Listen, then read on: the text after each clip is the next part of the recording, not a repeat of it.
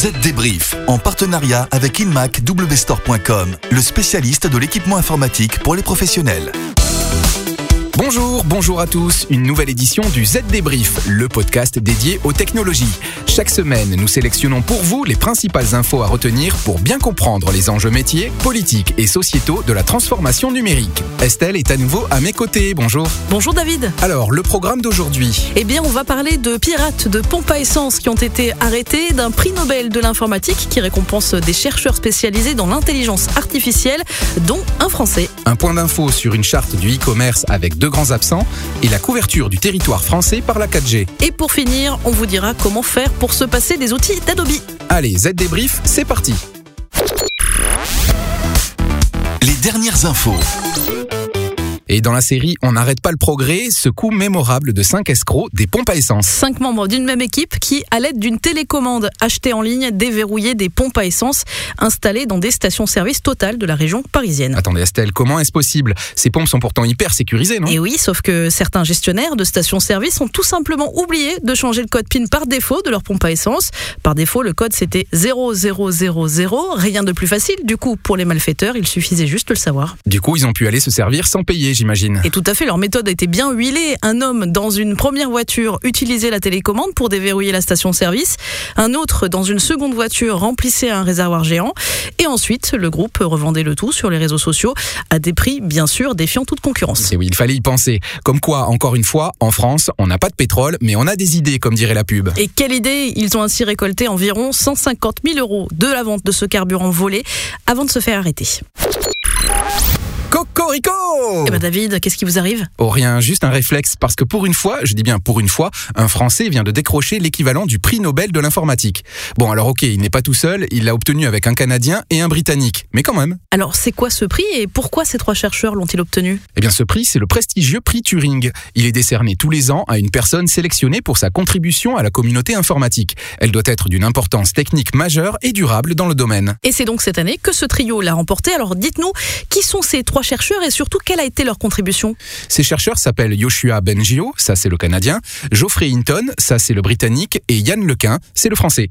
Ils sont aujourd'hui mis à l'honneur pour leurs recherches sur les réseaux neuronaux profonds, une composante essentielle de l'intelligence artificielle. Oula, tout ça m'a l'air euh, très très technique et compliqué. Un peu oui, mais sachez Estelle que grâce à leurs travaux commencés dans les années 70, aujourd'hui nos smartphones, le vôtre, le mien, peuvent reconnaître une voix ou encore un visage. Énorme, non?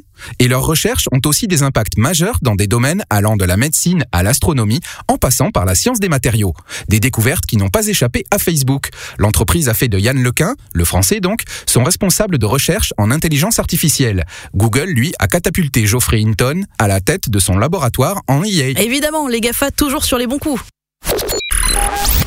Allez, maintenant, on va parler d'une nouvelle charte sur le e-commerce en France. Et oui, c'était le cheval de bataille du secrétaire d'État en charge du numérique, Mounir Majoubi, qui vient de quitter le gouvernement. Eh bien, avant de faire ses cartons, le secrétaire d'État s'est félicité d'avoir obtenu la signature des plateformes pour une charte de bonne conduite. L'idée, c'est qu'elles n'abusent pas de leur quasi-monopole sur ce marché aux dépens des entreprises dont elles vendent les produits. Un peu comme les grandes surfaces et les agriculteurs. Et seulement voilà, Le Bon Coin, Rakuten, Cdiscount, eBay, Fnac Darty, La Redoute, Mano Mano et Conforama ont certes signé la charte, mais Amazon et Alibaba ont refusé.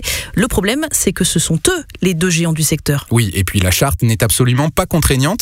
Peut-être aurait-il mieux valu une véritable loi pour définir des règles strictes de fonctionnement. Beaucoup de bruit pour finalement pas grand-chose donc. À suivre, le chiffre de la couverture 4G en France et nos bons conseils pour se passer des outils d'Adobe au quotidien.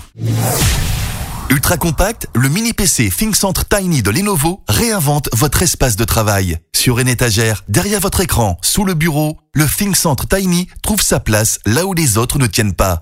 Retrouvez le Lenovo ThinkCentre Tiny et les dernières innovations Lenovo sur inmacwstore.com. Le chiffre marché. Et le chiffre cette semaine, c'est 65%. C'est la proportion du territoire français couvert en 4G l'an passé. Chiffre communiqué par l'ARCEP voilà quelques jours.